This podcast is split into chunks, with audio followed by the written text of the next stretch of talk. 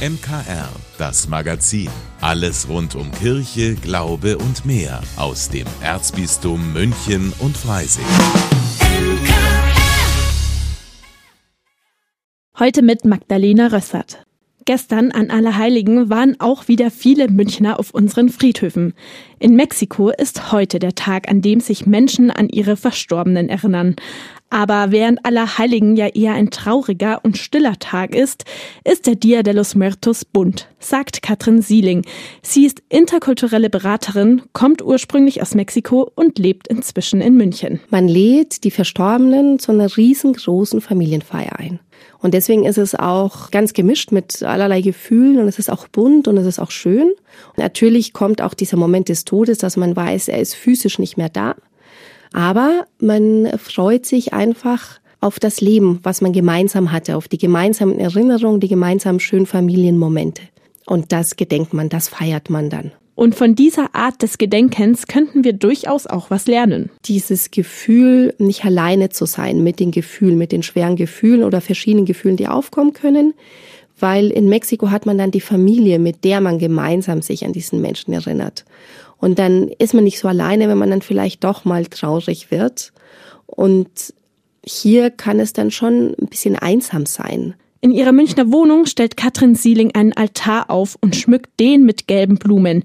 Die sollen den Toten den Weg weisen. Aber da ist noch mehr. Sehr wichtig sind Kerzen zum Beispiel, weil dieses Licht leuchtet dann auch den Seelen den Weg zurück nach Hause. Wichtig ist auch ein Glas Wasser. Die haben ja eine lange Reise hinter sich und dann bietet man ihnen natürlich gleich was zum Trinken an. Deswegen stellt man ein Glas Wasser auf. Man stellt dann die Sachen auf, die die verstorbenen Menschen gerne gegessen oder getrunken haben. Und das ist eben von Familie zu Familie, von Altar zu Altar ganz unterschiedlich. Oder auch Dinge, die den Verstorbenen wichtig waren. Also bei einem Musiker liegt dann da das Musikinstrument, bei einem Kind zum Beispiel das Lieblingsspielzeug. Aber der Dia de los Muertos ist hauptsächlich wichtig für die Lebenden. Katrin Sieling erinnert sich vor allem an einen dieser Tage gern. Tatsächlich ist es das erste Mal, als ich den Tag der Toten gefeiert habe und mein Großvater gerade verstorben war. Da war mein Bruder äh, zufällig auch da und das haben wir dann gemeinsam gemacht und es war wirklich so eine Mischung von traurig sein, von ein bisschen Melancholie, aber auch von ganz viel Freude und auch ja, eine schöne, lustige Stimmung. Und diese Kombination an Gefühlen habe ich sonst in keiner anderen Situation erlebt. Wer jetzt denkt, über diese Tradition will ich noch mehr erfahren, für den gibt es in München und ganz Deutschland die Deutsch-Mexikanische Gesellschaft, kurz DMG. Auch Katrin Sieling ist da Mitglied. Es sind sehr viele Deutsche dort Mitglieder, die in Mexiko mal gelebt haben, meistens beruflich motiviert oder man hatte vielleicht eine ganz wunderbare, tolle Reise in Mexiko und denkt sich, ach, das möchte ich eigentlich weiterleben und weiterfühlen. Und das ist dann eben ein Ort, wo man Gleichgesinnte trifft und sich dann auch austauschen kann. Es gibt spannende Veranstaltungen, so ähm, bundesweit auch übers Jahr verteilt. Heute also der Tag der Toten in Mexiko und auch für uns alle vielleicht eine gute Gelegenheit, sich mal an die schönsten oder lustigsten Erlebnisse mit unseren Verstorbenen zu erinnern. Beatrice von Weizsäcker ist gelernte Juristin und Autorin. Kein Wunder also, dass die 65-Jährige den Dingen auf den Grund geht. In ihren Werken beschäftigt sie sich oft mit ihrem Glauben. So auch im neuen Buch Vater unser Gebet meiner Sehnsucht. Hier untersucht sie das Gebet der Gebete und nimmt den Leser mit auf eine Erkundungstour. In dem Buch geht es eigentlich um das Thema Sehnsucht. Es ist eigentlich tatsächlich ein Gebet und eine Zwiesprache mit Gott. Das geht mir oft so, dass ich in Situationen, in denen ich mich wundere oder, oder zweifle oder traurig bin oder auch mich freue, ich das Bedürfnis habe, mich an Gott zu wenden. Es ist eine Suche nach Antworten, ohne den Anspruch zu haben, dass ich Antworten gefunden habe, und wenn sie welche gefunden hat, gelten sie nur für sie persönlich, sagt die Autorin. In gut lesbaren Kapiteln untersucht Beatrice von Weizsäcker die Bedeutung der einzelnen Sätze und Begriffe im Vaterunser und stellt sich die Frage, was sie selbst davon glaubt. Das beginnt schon bei der Anrede Vater unser. Ich sage Vater, wahrscheinlich weil ich es so kenne. Es ist aber nicht im Sinne eines biologischen Vaters, sondern im Sinne eines Menschen, der da ist, der so im Sinne von, Jesus nennt ihn auch Abba. Und aber ist eine, eine so eine Ehrbekundung und ein, dieses Kinder, in, zu Jesu Zeiten zum Vater gesagt haben. Also die, dieses unbedingte Vertrauen, dass der Vater da ist, wenn es einem schlecht geht, dass er einem hilft. Aber verengen mag ich ihn nicht. Denn, sagt Beatrice von Weizsäcker, eigentlich macht die Verbindung von Gott mit männlichen oder weiblichen Attributen ihn kleiner als er ist. Freude, Zweifel und Sehnsucht verbindet die Autorin mit ihrem Glauben an diesen Gott. Sehnsucht vor allem, die Sehnsucht nach der Verbindung zu Gott, nach der Geborgenheit bei ihm, die den Menschen erst im Jenseits erwartet. Umgekehrt glaubt sie auch, dass Gott sich nach den Menschen sehnt. Das entspricht meinem Glauben jedenfalls, dass er immer die Hand wieder ein enges Wort von uns, aber auch im übertragenen Sinne die Hand nach uns ausstreckt. Dass er immer da ist und uns helfen will. Seine ausgestreckte Hand in meine Richtung interpretiere ich als seine Sehnsucht nach mir. Während ich sozusagen auf der anderen Seite meine flehentliche Hand, meine bittende Hand ausstrecke. Das ist meine Sehnsucht. Diese Sehnsucht ist auch Ausdruck ihres Zweifels, und so interpretiert Beatrice von Weizsäcker den Satz und führe uns nicht in Versuchung auf ihre ganz eigene Art. Und ich wünsche mir vielmehr, dass Gott mich in Versuchung führt, an ihn zu glauben und ihm zu vertrauen. Und zwar in die Versuchung hineinführt, also wieder die ausgestreckte Hand, buchstäblich an die Hand nimmt und mich hineinzieht in diese Versuchung. An ihn zu glauben und ihm zu vertrauen, das wünsche ich mir immer in den Momenten, in denen ich zweifle. Diese Zweifel will Beatrice von Weizsäcker auf gar keinen Fall bei ihren Lesern schüren, aber sie lädt dazu ein, die Sätze des Vaterunsers, die die meisten Menschen schon viele Male gesprochen haben, genauer anzuschauen. Willi Witte für das MKR. Vater Unser, Gebet meiner Sehnsucht von Beatrice von Weizsäcker ist im Herder Verlag erschienen und kostet 18 Euro. Sie können es in unserem Shop michaelsbund.de oder in unserer Buchhandlung Michaelsbund kaufen. Essen hält Leib und Seele zusammen. Das ist ein altmodischer Spruch, aber stimmt schon irgendwie. Was gibt es denn Schöneres, als mit guten Freunden zusammen zu kochen und dann was richtig Leckeres zu essen? Mein absolutes Lieblingsgericht ist ja Lasagne. Spinat, Gemüse oder Linsen. Einfach in allen möglichen Ausführungen. Hauptsache Pasta mit Bechamelsoße.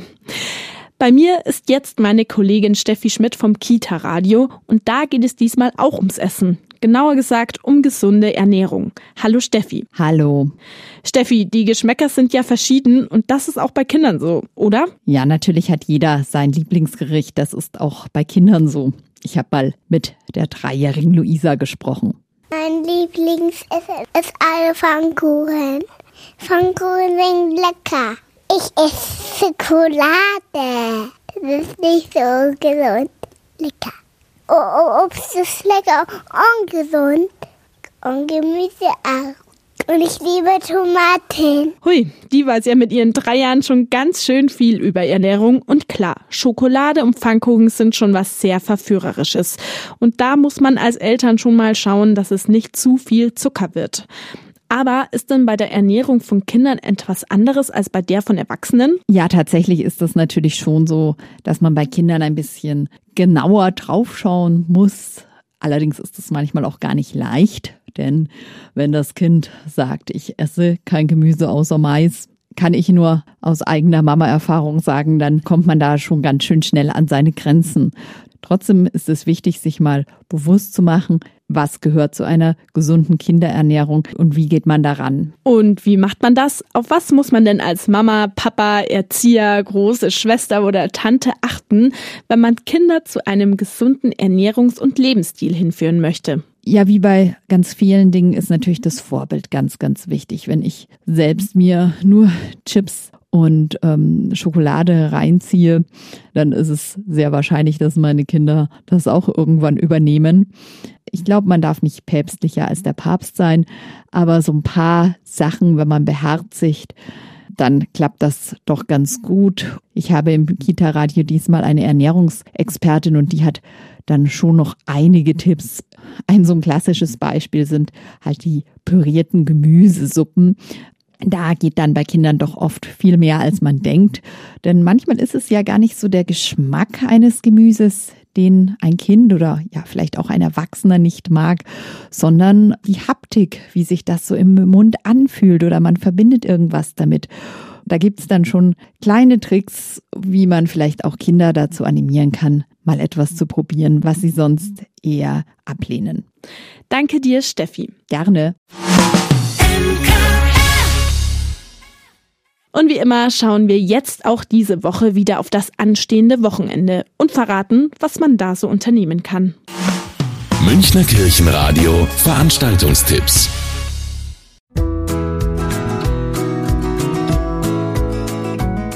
Heute mit Willi Witte.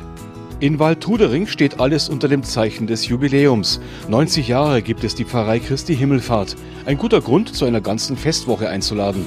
Los geht's am Sonntag mit einem Festkonzert in der Kirche mit ganz großer Besetzung. Das Symphonische Orchester und die Chorgemeinschaft unter der Leitung von Katharina Seidel führen zwei Ausnahmewerke auf. Zum einen das Magnificat von John Rutter und zum anderen das Offertorium Intende Voci Orationis von Franz Schubert. Beginn des Jubiläumsauftaktkonzerts ist am Sonntag um 18 Uhr in der Pfarrkirche Christi Himmelfahrt in Waldtrudering. Der Eintritt ist frei, Spenden sind willkommen. Unter dem Label Genuss Kreativwerkstatt geht es am Samstag im Pfarrheim Au am Inn nach Frankreich. Also ohne Koffer und Rucksack, dafür aber mit vielen Infos und kuriosen Geschichten von Referentin Christel Schwarzenbeck. Eine Bastelwerkstatt zum Thema Frankreich und die Zubereitung eines kleinen französischen Leckerbissens gehören auch dazu. Die Werkstatt ist für Kinder ab sechs Jahren. Die Materialkosten liegen bei 15 Euro. Beginn ist im Pfarrheim Au am Inn am Samstag um 10.30 Uhr. Anmeldungen per E-Mail unter post.kastal-kunterbund.de post.kastal-kunterbund.de 100. Geburtstag feiert das Planetarium in München in diesem Jahr. Bei einer Sonderausstellung im Deutschen Museum können 50 Besucher unter einer Kuppel eine kleine Reise zu den Sternen machen. Täglich gibt es drei unterschiedliche Vorführungen mit den Titeln Sternenhimmel über München, von der Erde ins Universum und Ausgerechnet Universum. Die Shows kosten 5 Euro zusätzlich zum Museumseintritt. Neben den Vorführungen hat die Ausstellung zum 100-Jährigen auch jede Menge Exponate für Sternenbegeisterte zu bieten. Das Deutsche Museum mit dem Planetarium hat täglich von 9 bis 17 Uhr geöffnet. Ich wünsche Ihnen und euch ein schönes Wochenende.